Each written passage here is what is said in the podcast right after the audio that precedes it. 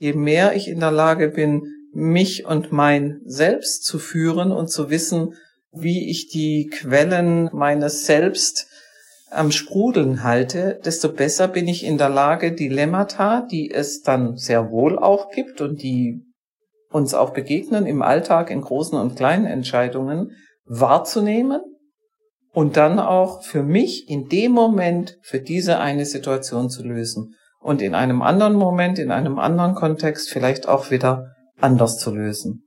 Das ist, glaube ich, die Aufgabe, diese Menschlichkeit und die Unternehmens- und Zahlen- und Ergebnisorientierung zu verknüpfen.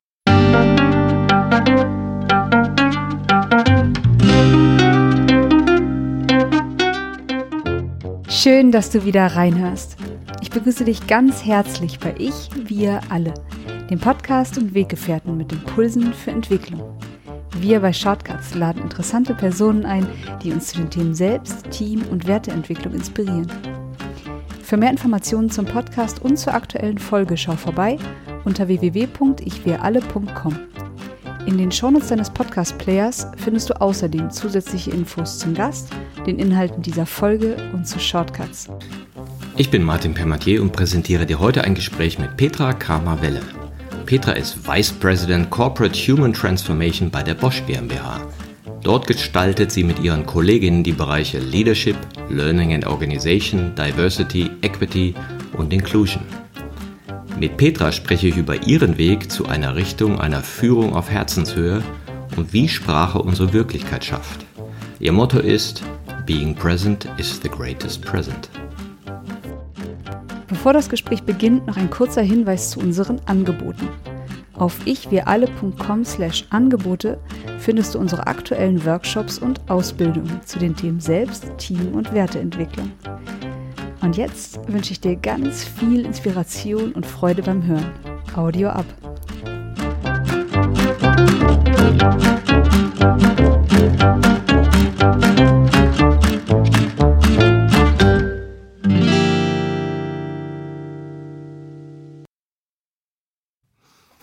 Hallo hier bei Ich wie alle. Ich freue mich heute besonders, Petra Kammerwelle zu begrüßen. Hallo Petra.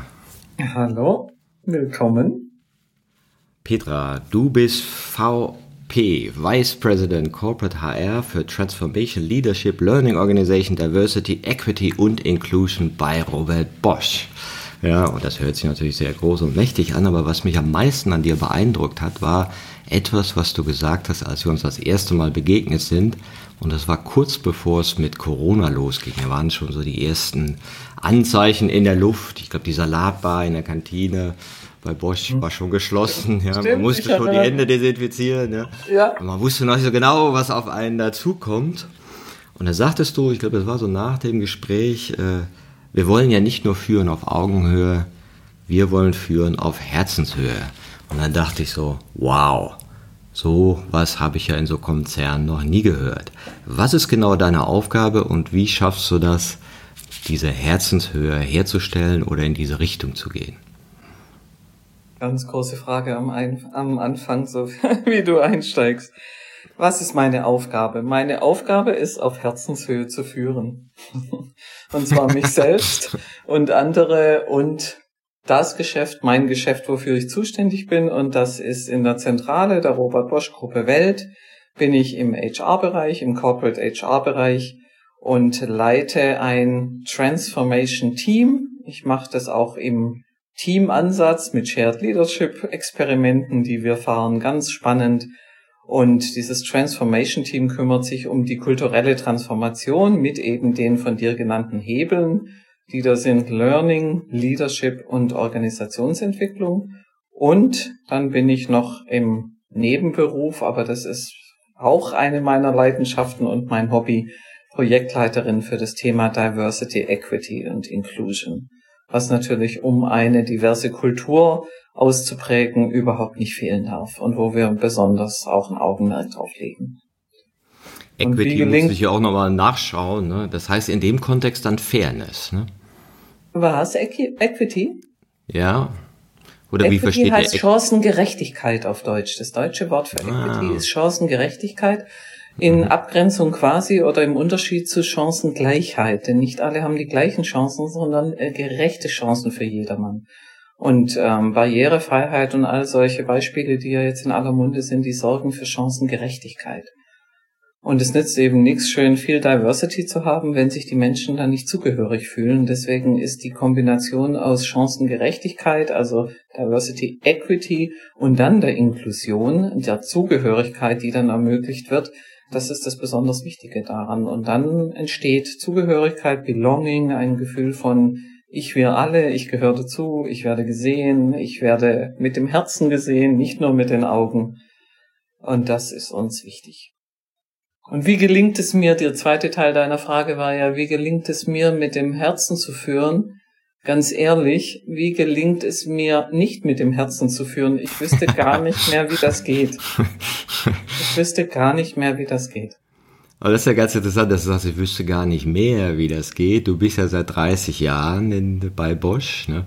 und wirst da ja auch eine Reise gemacht haben. Du warst ja selber auch sehr lange Führungskraft. Ne? Und, Bin ich ja noch, ja. Genau, ein bisschen noch. Und das fand ich auch ganz schön, dass du sagst, ja, du bist aber gar nicht mehr Chef oder Chefin, du bist jetzt Kollege, ja, auch trotz deiner Rolle.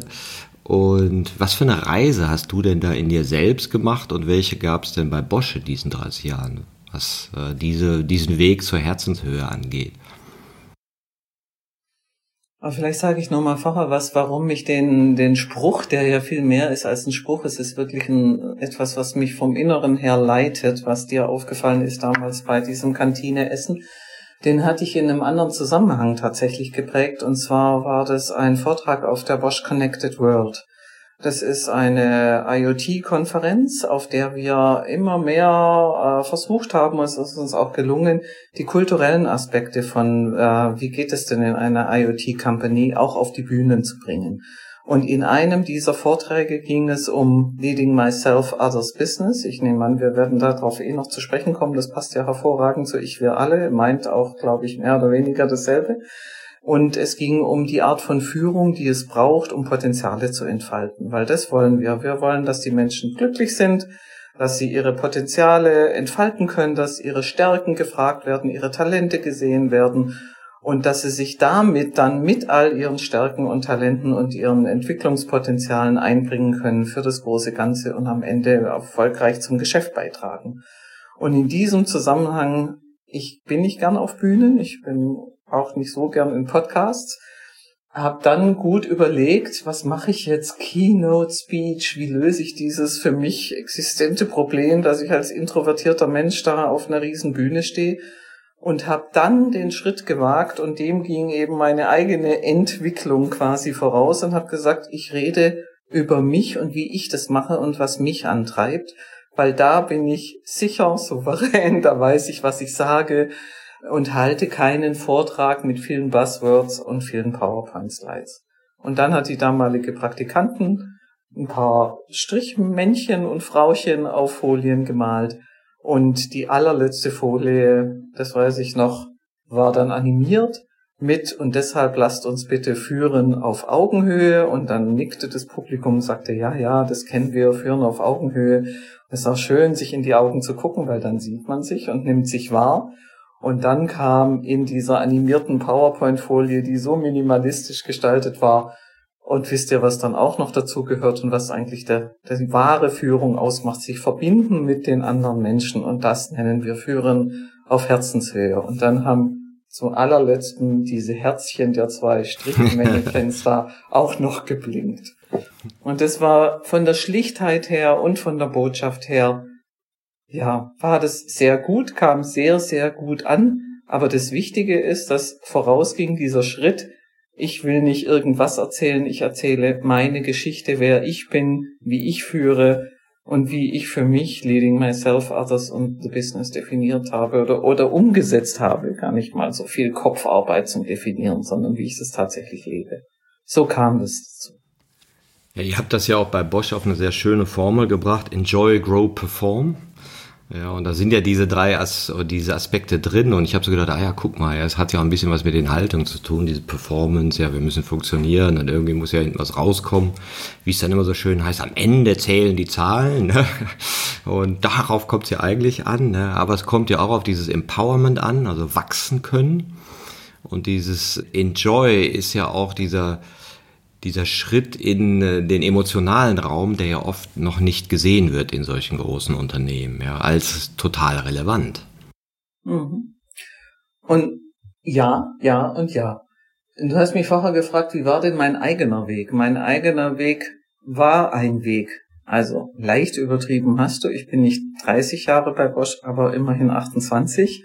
Und mein eigener Weg äh, war der, dass ich mit 30 Jahren, ich glaube, ich war schon 30, als ich zum Unternehmen kam. Ich bin eigentlich Journalistin und Lehrerin ausgebildet, habe auch bei Zeitungen gearbeitet und an der Universität in den USA, in Stanford und kam dann zu Bosch und dachte, ich gucke mir das mal an, so ein Unternehmen von innen. Für mich kamen auch nicht alle Unternehmen in Frage. Für Bosch äh, habe ich mich entschieden, auch wegen der äh, Stiftung, wegen der äh, Verfassung von Bosch und dem Stiftungsgedanken und dem tollen Slogan Invented for Life und äh, dass ich nicht arbeite, um Shareholder Value zu maximieren, sondern die Dividende der Stiftung, die damit wunderschöne, tolle, gute Sachen macht.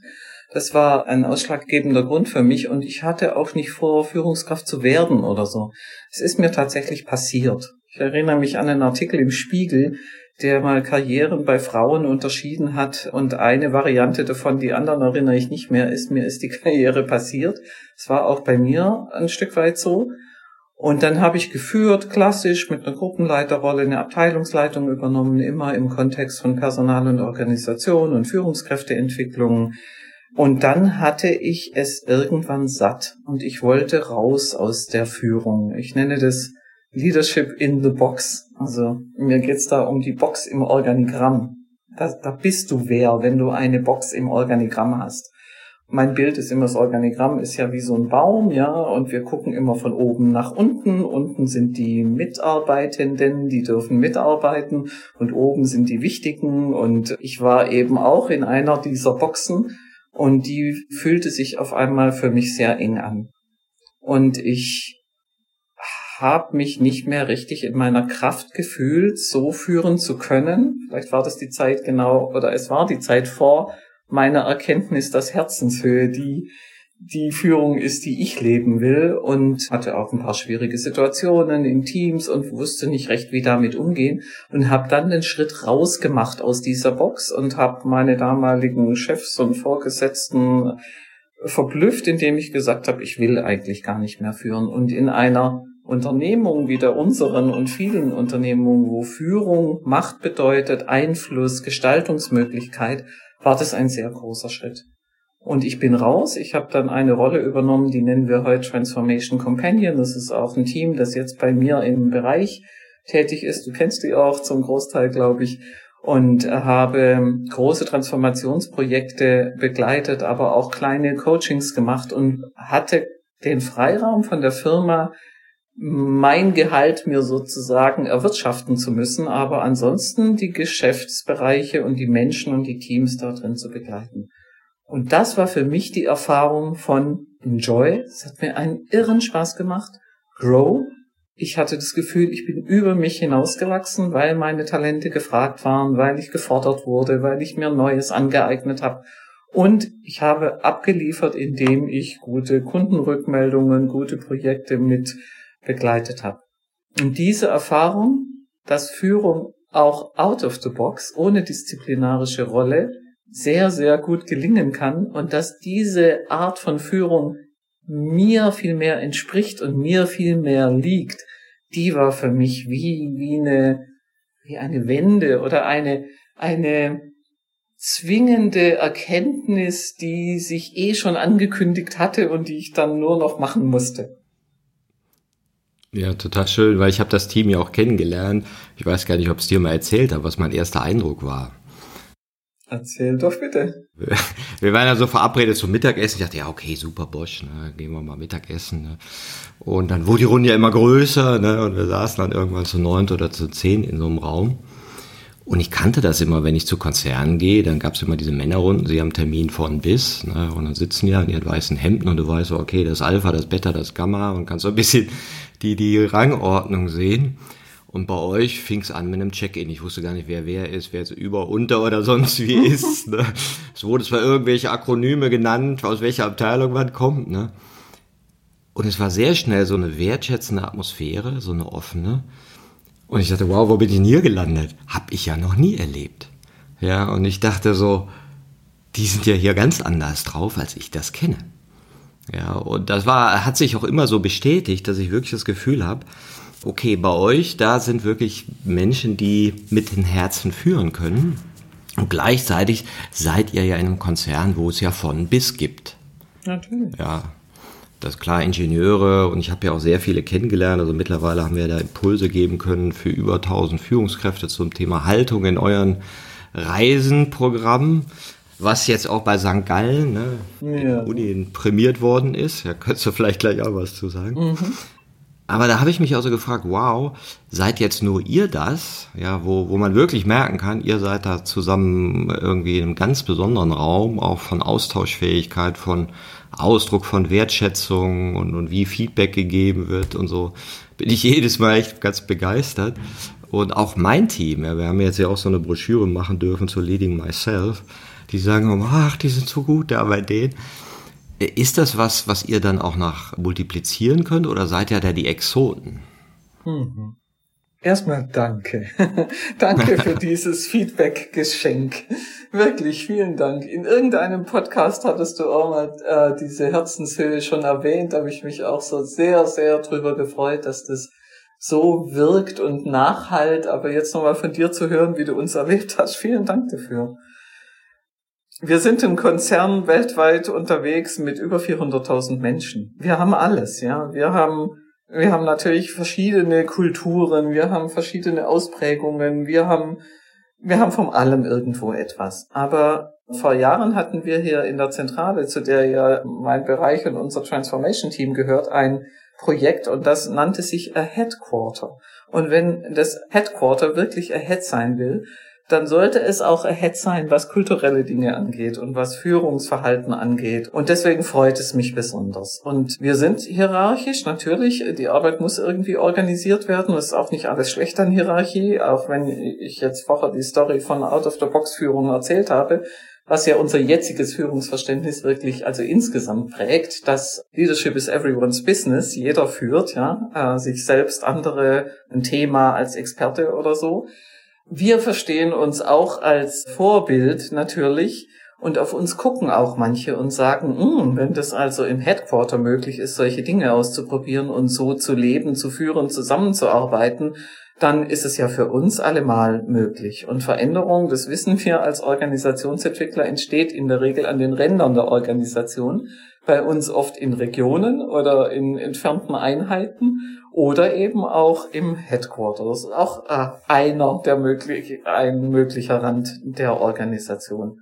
Und deswegen machen wir es auch aus Vorbildgründen, aber wir machen es eben nicht bewusst, jetzt wollen wir mal Vorbild sein und dann verhalten wir uns so, weil das wäre eine Mogelpackung, die die Kolleginnen in der ganzen Welt mit ihren wunderbar ausgeprägten Spiegelneuronen sofort detektieren würden, ob das jetzt gespielt ist oder ob das echt ist. Und das ist ja das Wunderbare an Herzensführung. Du kannst es nicht faken.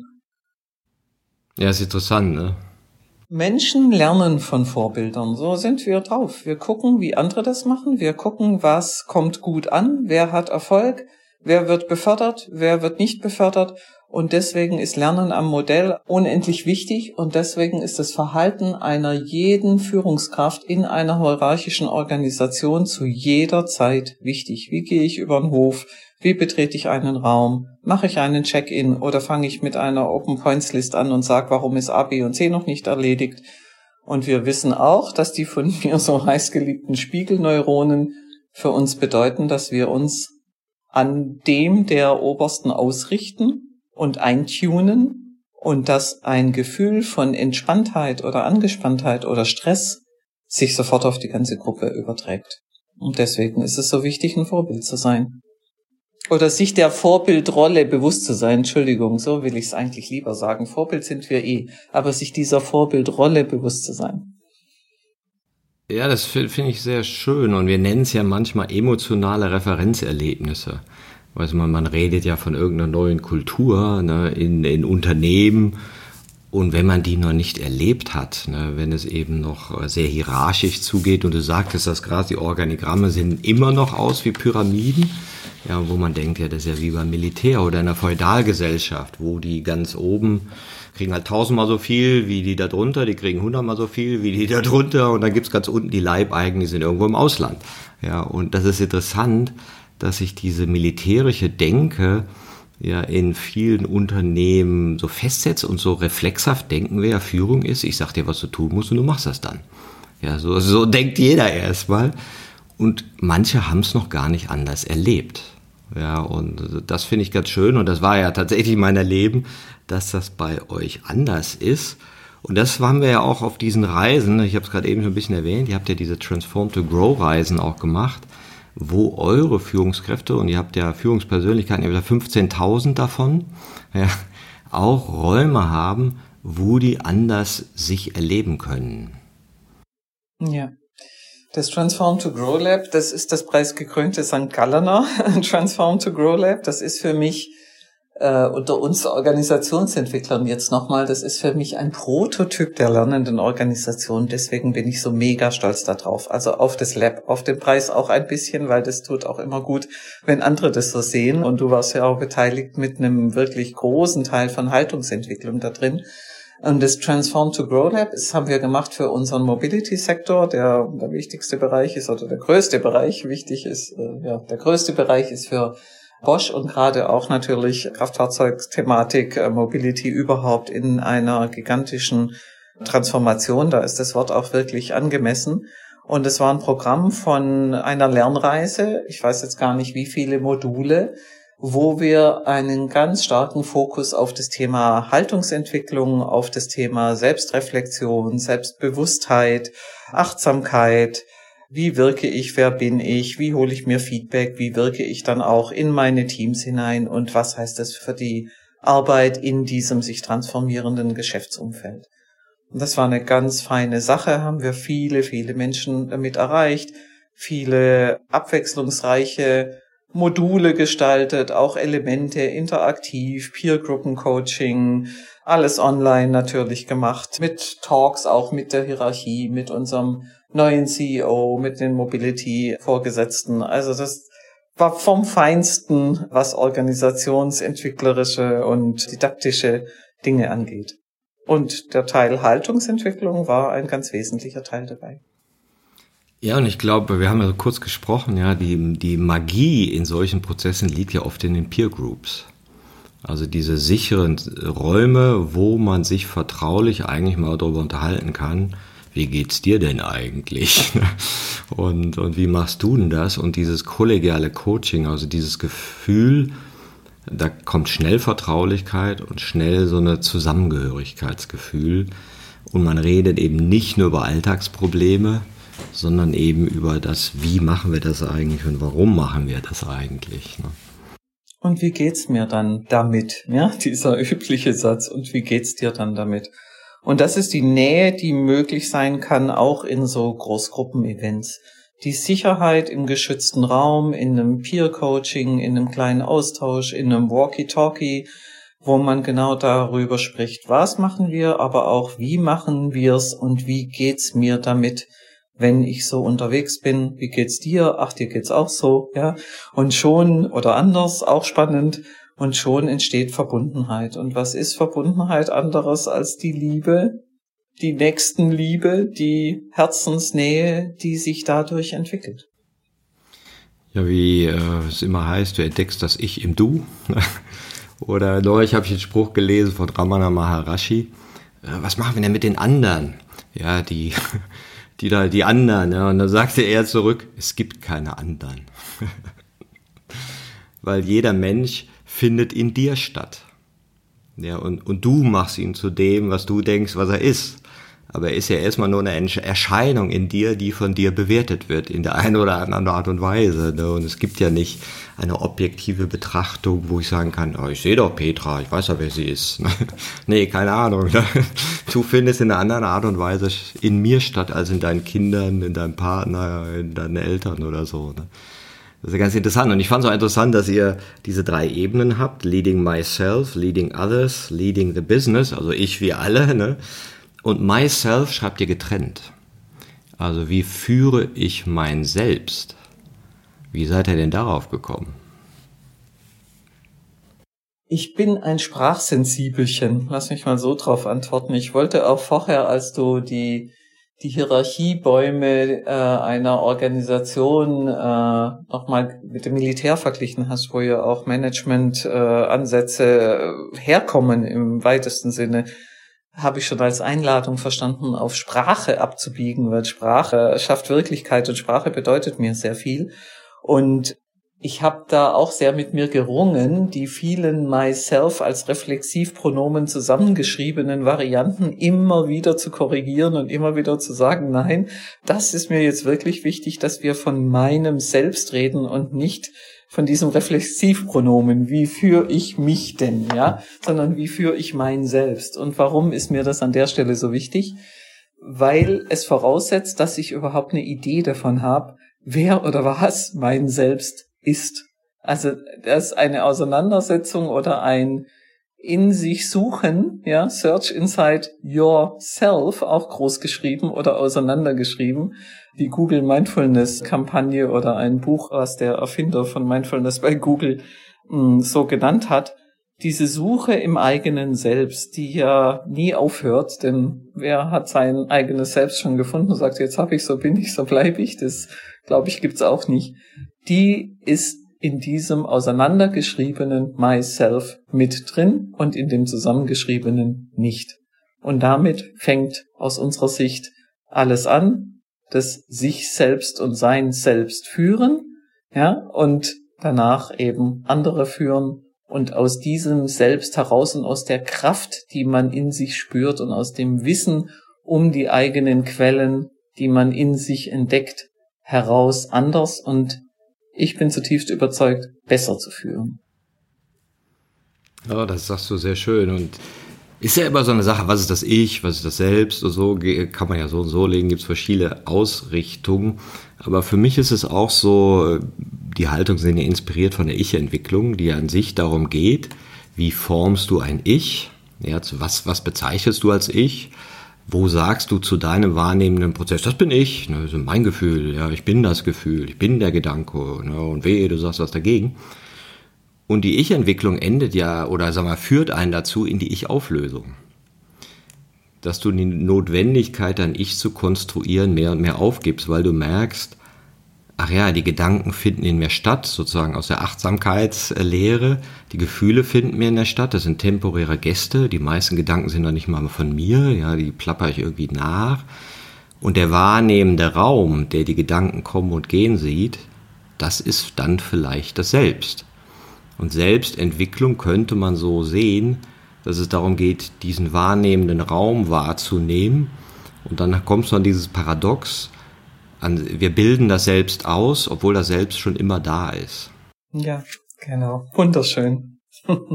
Und du hast gerade wieder ein Wort, was ich auch am liebsten ständig entsprechen und auseinanderschreiben würde, nämlich die Selbstentwicklung.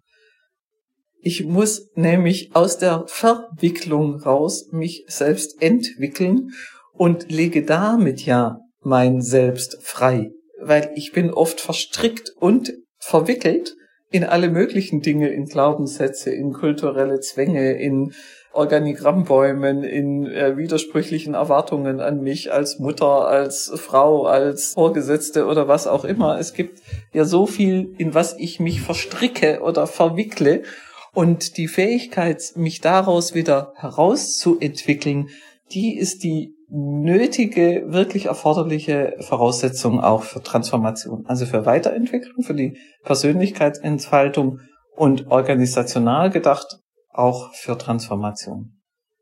Weil wir heißen ja HRT, also Transformation Team, nicht von ungefähr, jetzt sind wir schon wieder bei der Sprache, weil trans und formare, trans nämlich heißt über und jenseits von, also in einen neuen Zustand, den ich zu dem Zeitpunkt noch nicht kenne.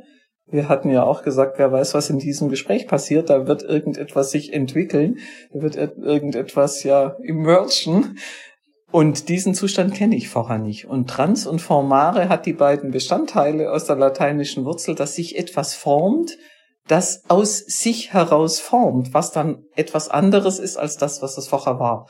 Und auch irreversibel. Eine wirkliche Transformation bedeutet auch immer, dass ich hinter den Zustand oder dass ich den Zustand von davor nicht mehr wieder erreichen kann. Also ich kann hinter den neueren Entwicklungszustand nicht mehr zurück.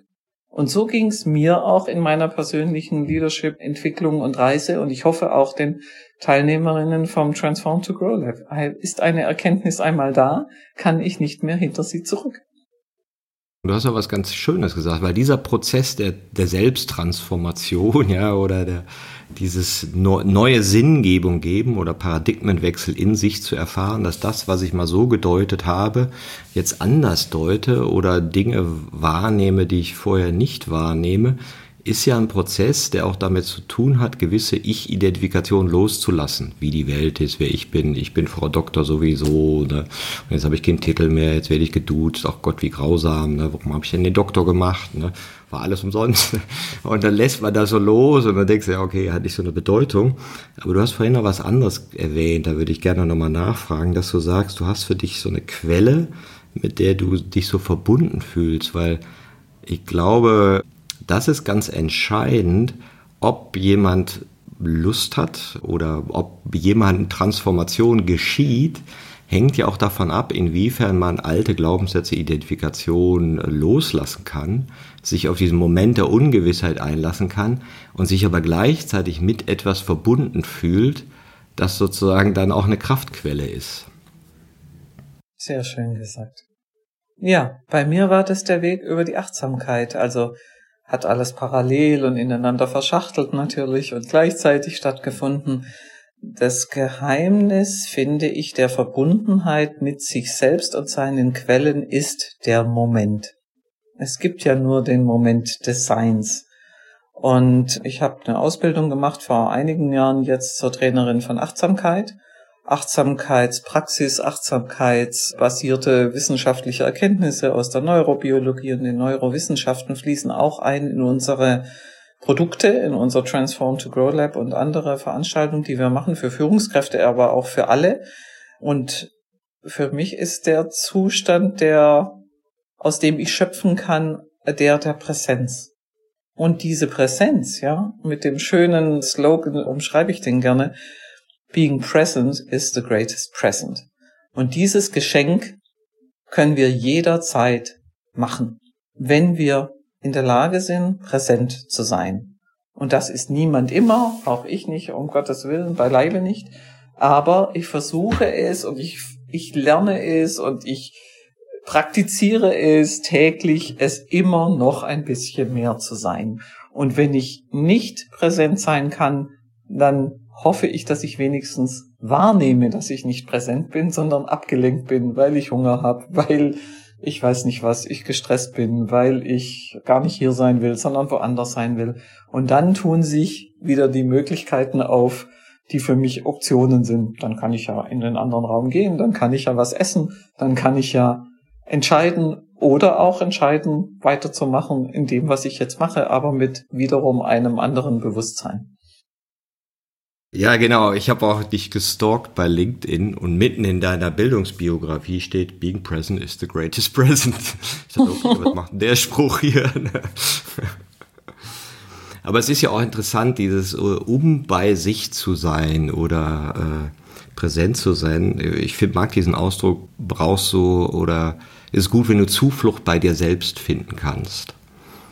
Also wenn du wer weiß, wo gehe ich denn da innerlich hin? Wenn ich in der Gegenwart bin und, und wenn du halt im Außen in den Ichs bist, ja, in dein Wer bin ich, dann bist du halt mehr im Außen und das Selbst führt dich ja so nach innen und dann brauchst du aber, glaube ich, auch so eine Weile, bis du so einen Punkt hast, wo du so einfach sagst, so, jetzt habe ich Zuflucht bei mir selbst, egal was draußen ist. Und auch egal, was in mir ist an Gedanken und an Gefühlen positiver wie negativer Art, die sind halt dann da. Ja, und, und ich habe dann Zuflucht. Das ist ja so ein bisschen eine Übungssache, ne? die ihr ja auch zusammen übt in Achtsamkeitsgruppen. Ich glaube, über 6000 Leute habt ihr da drin. Die Zahl kenne ich gar nicht genau. Die ändert sich, glaube ich, auch jeden Tag, hoffentlich nach oben. Ich weiß es nicht. Achtsamkeit ist auch nicht jeder Mann und jeder Frau Sache. Es muss auch nicht die Achtsamkeit sein. Es gibt ganz viele Möglichkeiten, zu sich zu finden und zu kommen. Es geht darum, sich damit einfach wieder Handlungsräume und Optionen zu ermöglichen. Und ganz wichtig, ich meine, Diversity heißt nicht nur mehr Frauen in Führungspositionen zu bringen. Diversity hat ganz viele Aspekte und jeder, jeder Jack äh, ist anders. Ich komme nicht aus der Kölner Gegend, wie man ja unschwer hört. Aber einer unserer Leitsätze bei Diversity, Equity und Inclusion ist Be Yourself. Und das ist im Übrigen ein Song, eine Songzeile von Sting, die mich schon immer begeistert hat in diesem Englishman in New York. Ich weiß nicht, ob du das kennst. Da gibt's die eine Zeile. Ich werde sie jetzt nicht singen, sondern nur zitieren. Und die heißt Be yourself, no matter what they say. No matter what they, die anderen, die Konventionen, die Rahmenbedingungen say. Aber be yourself. Dieses ich selber sein. Manchmal sagt man, ja, ich bin authentisch. Ne? Und wenn Leute sagen, oh, ich bin authentisch, dann denke ich mir, oh, ja, der weiß ich nicht genau, ob das was mit Selbstsein zu tun hat. Sondern dieses Selbstsein, so wie ich es verstehe, heißt ja, der Raum zu sein, in dem du dich stattfinden lässt. Mit all deinen Macken und deinen, deinen Absonderheiten, ja und nicht so diese Idee von Selbstoptimierung. Ich zeige dir meine Lieblingsversion von mir und sage, das ist mein Selbst. Ne? und weil das Selbst ist ja der Raum, ja, und die Ich sind das, was da drin stattfindet.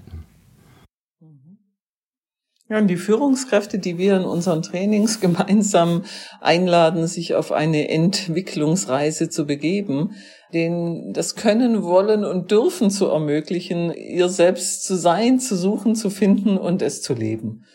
Denn wie gesagt, die anderen wissen meist eh mehr über unser Selbst und über unsere echte Authentizität oder unser Sein und Wirken, als wir es glauben. Und das sind ja auch die Momente in Feedbackrunden oder Erkenntnisse, die man hat in diesen Gesprächen, wenn wir uns öffnen, dass wir sagen, ach so, das habe ich eh alles ausgestrahlt. Warum dann die ganze Maskerade und die angestrengte, diese Rollenspiele, die wir machen? Ja, du sprachst ja auch vorher die weißen Hemden an, die früher oder zum Teil auch heute noch gang und gäbe sind. Auf Fotos von Management gibt's ja auch diverse LinkedIn-Posts von wichtigen großen Meetings, wo die nicht nur die weißen alten Männer, aber dann auch noch in weißen Hemden zum Teil sitzen. Und das war zum Beispiel auch etwas, was ich abgelegt habe. Ja, ich werde nie vergessen den ersten Tag, als ich in Flipflops hier in die Konzernzentrale reinmarschiert bin. Endlich war ich auch, was die Footwear angeht, myself. Ja, es war heiß. Ich wollte zehn Freiheit und habe es mir erlaubt. Und dann sagt der eine, wow, Trendsetter, denn die nächste sagt, bist du auf dem Weg ins Freibad? Und der dritte sagt, das geht jetzt aber wirklich zu weit, ja. Aber zu wissen, ich fühle mich wohl und für mich ist alle Verkleidung und alles Spielen und nicht ich sein, da ich es nun mal meine gefunden zu haben und immer wieder neu entdecke, anstrengend. Und ich mag nicht angestrengt sein. Ich, das mag ich alles nicht. Ich will die Energie lieber woanders einbringen. Und vielleicht darf ich an der Stelle noch erzählen, wie meine Reise weiterging, als ich den großen Schritt raus aus der Leadership Box gemacht habe und dann mein Enjoy, Grow, Perform Moment, das Jahre gedauert hat, hatte, bevor ich dann gefragt wurde, ob ich nicht eine Vorgängerabteilung des jetzigen Transformation Teams wieder leiten möchte das war für mich ein ganz großer Schritt, wieder zurückzukommen in eine offizielle disziplinarische Führungsrolle. Und das habe ich mit meinem Coach rauf und runter besprochen. Will ich das wirklich? Und was passiert dann mit mir? Und komme ich dann wieder in die Enge einer Box? Und muss ich dann wieder auf irgendeine Art führen, was ich doch gar nicht mehr will? Und mein Coach, mit dem ich seit vielen Jahren arbeite, der macht ja das, was alle Coaches machen. Der stellt einfach nur kluge Fragen, ja, und hilft mir, mir selbst auf die und meinem selbst auf die Schliche zu kommen. Und er hat mit ein paar Fragen bei mir freigelegt. Ich werde nie diesen, diesen Aha-Moment vergessen. Und er sagte, ja, wie hast du denn jetzt bisher geführt, wenn wir doch der Meinung sind, dass Führen nicht nur in der Box geht und du in der Rolle Transformation Companion, Begleiterin in Veränderungs- und Transformationsprozessen auch geführt hast, wie hast du es denn gemacht? Und ich gesagt, ja, aus mir heraus, aus meinem Innersten, ja, heute würde ich sagen, auf Herzenshöhe. Und, und dann hat er gesagt, und was spricht jetzt dagegen, das als Führungskraft auch in einer Box wieder so zu machen? Und dann haben wir beide gelacht und das Coaching beendet für die, für den Tag. Und trotzdem war es dann noch schwierig oder auch nicht immer nur leicht, aber es war sehr, sehr befreiend, mir zu erlauben und zuzugestehen, anders zu führen, was dann zu Ideen von Shared Leadership und Management Team statt Management Team, also Management in den Vordergrund zu stellen und nicht das Managen von Prozessen und einer weiteren ganz spannenden Episode geführt hat. Ja, aber das spricht ja einen ganz äh, wichtigen Punkt an, ja, wo, also diese Sache, änderst du deine Haltung, ja, innerlich und dann verändert sich deine Welt um dich herum, weil du andere Dinge anziehst, andere Gespräche führst, andere Besprechbarkeiten erzeugst und ist auch wunderbar, ja.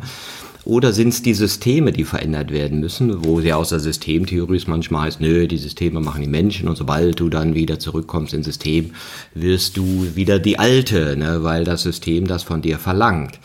Ja, und ich denke ja so, nee, die, ja klar, die erzeugen einander, Systeme erzeugen Haltung, aber Haltung erzeugen auch Systeme. Und dann gibt's aber noch eine andere Komponente. Oder wie hast du das erlebt, dieses Zusammenspiel zwischen in einem System zu sein, aber selber die Haltung gewechselt zu haben? Zunächst mal habe ich mir bei meinem damaligen Vorgesetzten die Erlaubnis dafür geholt. Ich habe gesagt, ich habe Bock auf die Stelle, ich will das eigentlich gerne machen, aber es gibt zwei Bedingungen, zu dem Zeitpunkt hatte ich einen sehr langen Urlaub geplant, weil das mein Jubiläumsjahr war, 25 Jahre bei der Firma und ich wollte vier Wochen am Stück weggehen.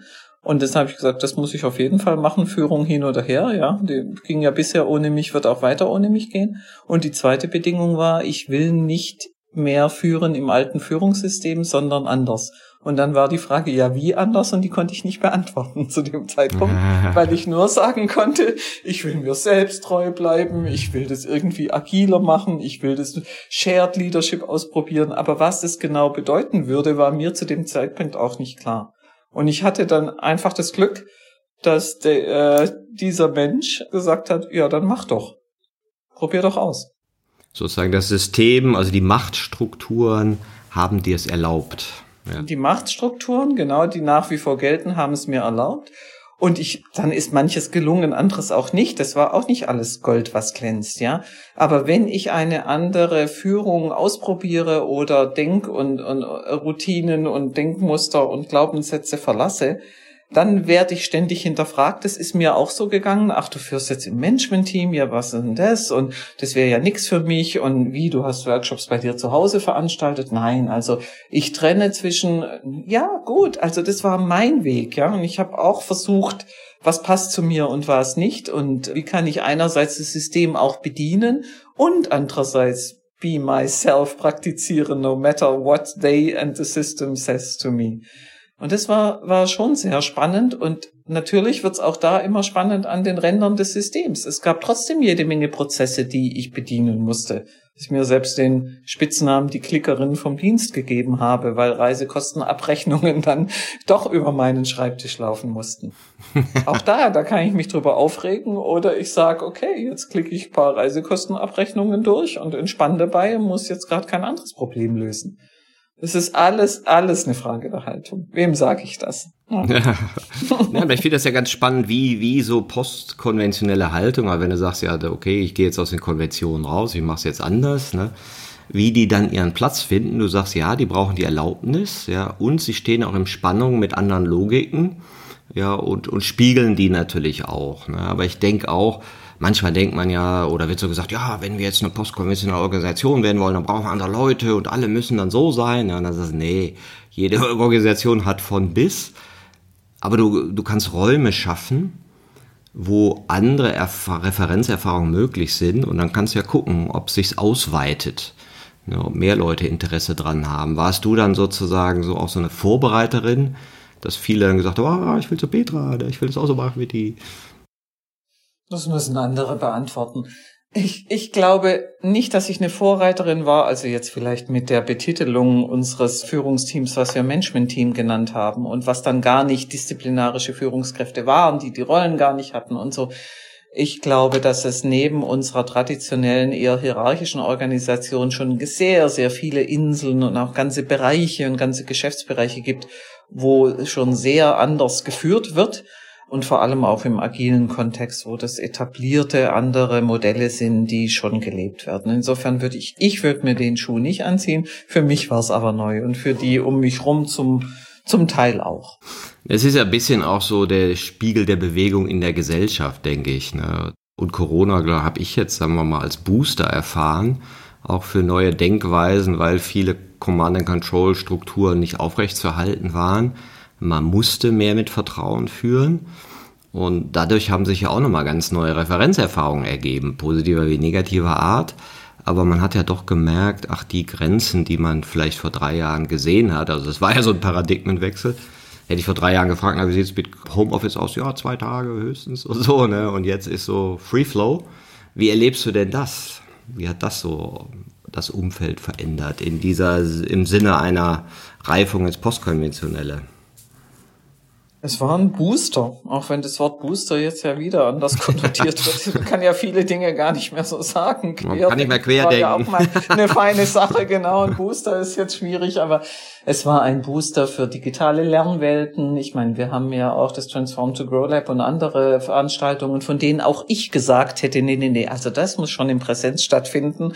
Die haben wir in den digitalen Raum verlegt. Ist da alles gelungen? Nein, da ist auch nicht alles gelungen, aber sehr vieles ist gelungen und sogar ganz andere Dinge sind dann wieder möglich geworden, die wieder in konventionellen Face-to-Face-Veranstaltungen nicht gelungen wären. Und was Führung angeht, ja, wie will man kontrollieren? Wobei auch das gab es, glaube ich, dass Führungskräfte versucht haben, über Anrufe oder Teams oder warum bist du nicht sofort dran gegangen? Habe ich gehört, habe ich Gott sei Dank nicht erlebt oder in meinem Umfeld nicht signifikant gehört, dass das passiert ist. Aber es musste anders geführt werden. Und der Mythos, dass ich in Control wäre, nur weil die Menschen um mich herum in einem Büro sitzen, der ist halt, ja, hat sich aufgelöst in ein Nichts. Und Studien haben gezeigt, gerade bei uns, dass die Effizienz gestiegen ist, dass die Kreativität auch ein bisschen gesunken ist und dass natürlich eines vor allem vermisst wird und das ist diese Verbundenheit, die Relatedness, das unkonventionelle Zusammenkommen, das Essen gehen, das mal quatschen und so weiter und so fort. Vieles davon wurde auch ersetzt über Side-Chats in Skype oder anderen Meetings. Ich bin in Teams, ich chatte in Skype, ich twittere oder äh, schreibe nebenher noch eine WhatsApp oder eine SMS oder, oder sonst eine Nachricht. Aber nichts kann diese persönliche Begegnung von Mensch zu Mensch ersetzen. Und das war neben all den anderen Faktoren, die, die auch belastend waren und sind, für uns auch sehr erhellend, dass die Menschen sich auch sehnen, wieder mit Kolleginnen, Teams und so weiter zusammenzuarbeiten. Gelöst haben wir das im Übrigen anders als bei Bosch als andere Unternehmen. Wir haben mit einer Smart Work Kampagne oder einem Ansatz, es ist viel mehr als eine Kampagne, haben wir es allen Teams tatsächlich freigestellt, wie viel sie ins Büro zurückkommen wollen, wie viel nicht. Und guess what? Unsere Logik war, ich, wir alle, beziehungsweise was brauchst du für dein Self? Was ist für dich ein gutes Modell? was ist für das Team ein gutes Modell, was brauchen die anderen, wollen die dich einfach doch auch mal sehen, obwohl du jetzt am liebsten nur noch im Homeoffice wärst und was braucht das Geschäft?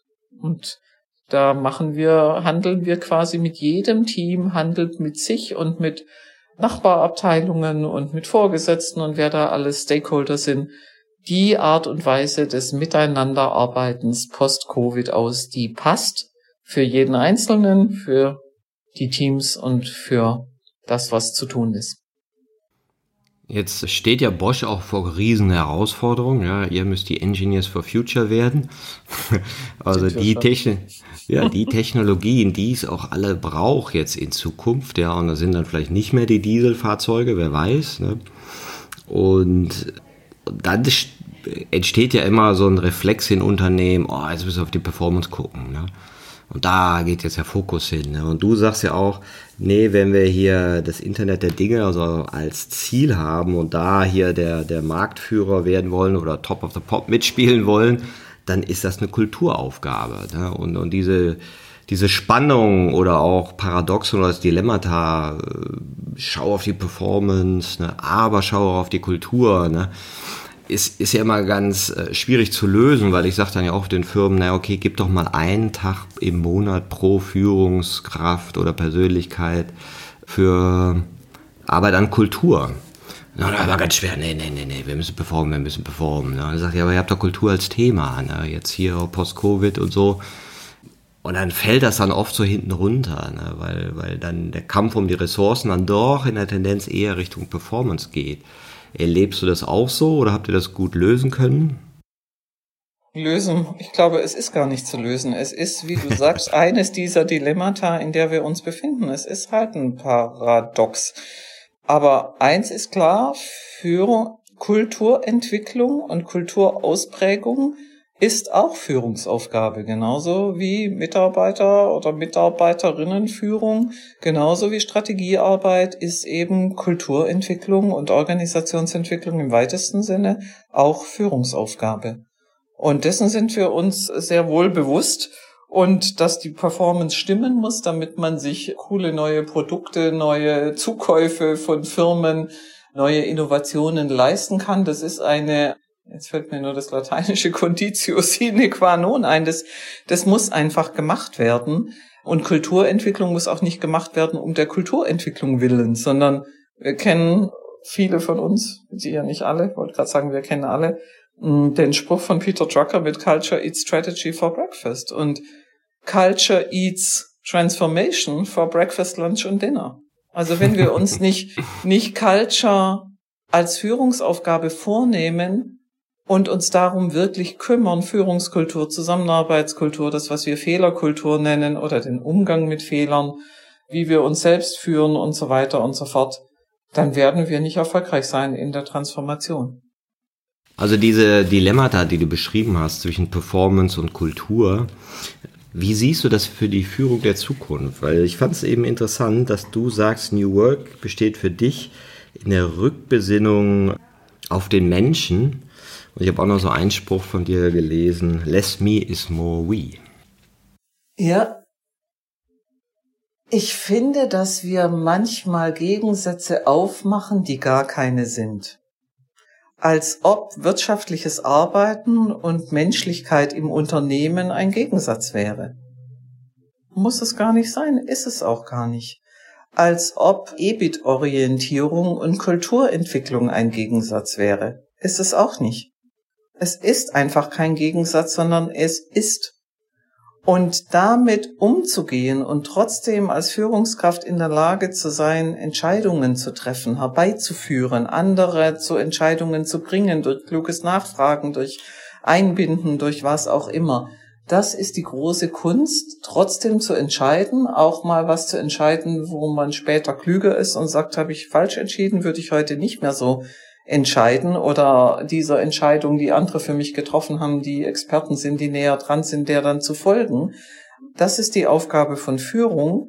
Und jetzt kommen wir wieder ganz kurz zurück zum Anfang unseres Gespräches. Je mehr ich in der Lage bin, mich und mein Selbst zu führen und zu wissen, an welcher Quelle ich mich labe und woraus ich mich nähre und wie ich die Quellen meines Selbst am Sprudeln halte, desto besser bin ich in der Lage, Dilemmata, die es dann sehr wohl auch gibt und die uns auch begegnen im Alltag in großen und kleinen Entscheidungen, wahrzunehmen und dann auch für mich in dem Moment für diese eine Situation zu lösen und in einem anderen Moment, in einem anderen Kontext vielleicht auch wieder anders zu lösen.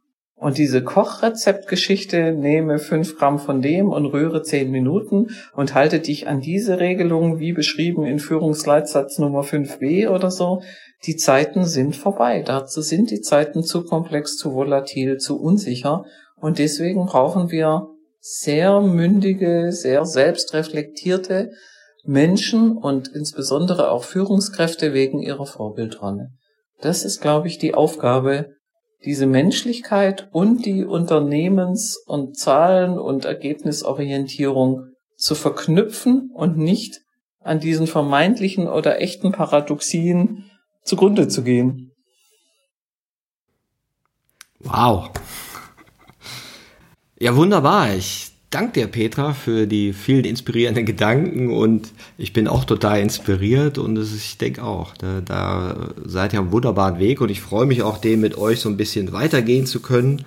Und ich habe ja gehört, ihr habt auch eine äh, Grow Friends Bewegung jetzt gestartet zur Haltungserweiterung, ja, dass ihr das als Bewegung im Unternehmen hat, habt. Und das finde ich auch super, weil ich auch denke, das Beste ist, wenn man damit experimentiert und in Firmen auch selber experimentiert und Menschen, die ihre Haltung erweitern wollen und sich für eine andere Art von Führung interessieren, in Austausch bringt. Weil ich glaube, so kommt so ein System in Bewegung. Vielen Dank dir, Petra. Vielen Dank, lieber Martin. Total anregend. Bin wirklich erfüllt und ja, werde jetzt den Gedanken, die sich im Nachgang zu diesem interessanten Gespräch bei mir doch so regen im Kopf, den werde ich jetzt nachspüren und irgendwann werde ich es auch wieder sein lassen. Vielen Dank für die tolle Gelegenheit, hier mit dir sich auszutauschen. Danke.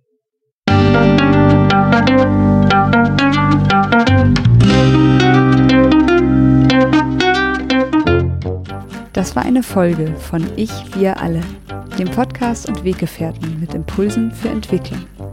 Wir bei Shortcuts begleiten und unterstützen Unternehmen bei der Entwicklung von zukunftsfähiger Führung, Kommunikation, Unternehmenskultur und Design. Mehr Infos zu unseren Angeboten, dem Podcast, der aktuellen Folge und zu unserem Buch Ich, wir alle, 24 Transformationsgestalterinnen geben wegweisende Impulse für die Zukunft findest du unter www.ichwiralle.com. Wir freuen uns über dein Feedback zur Folge und deine Bewertung des Podcasts bei iTunes. Bitte stell uns gerne Fragen zum Podcast und noch Vorschläge für Themen und Interviewpartnerinnen, die dich interessieren würden. Und zu guter Letzt, schau gerne bei uns in Berlin-Kreuzberg vorbei. Wir lieben Besuch.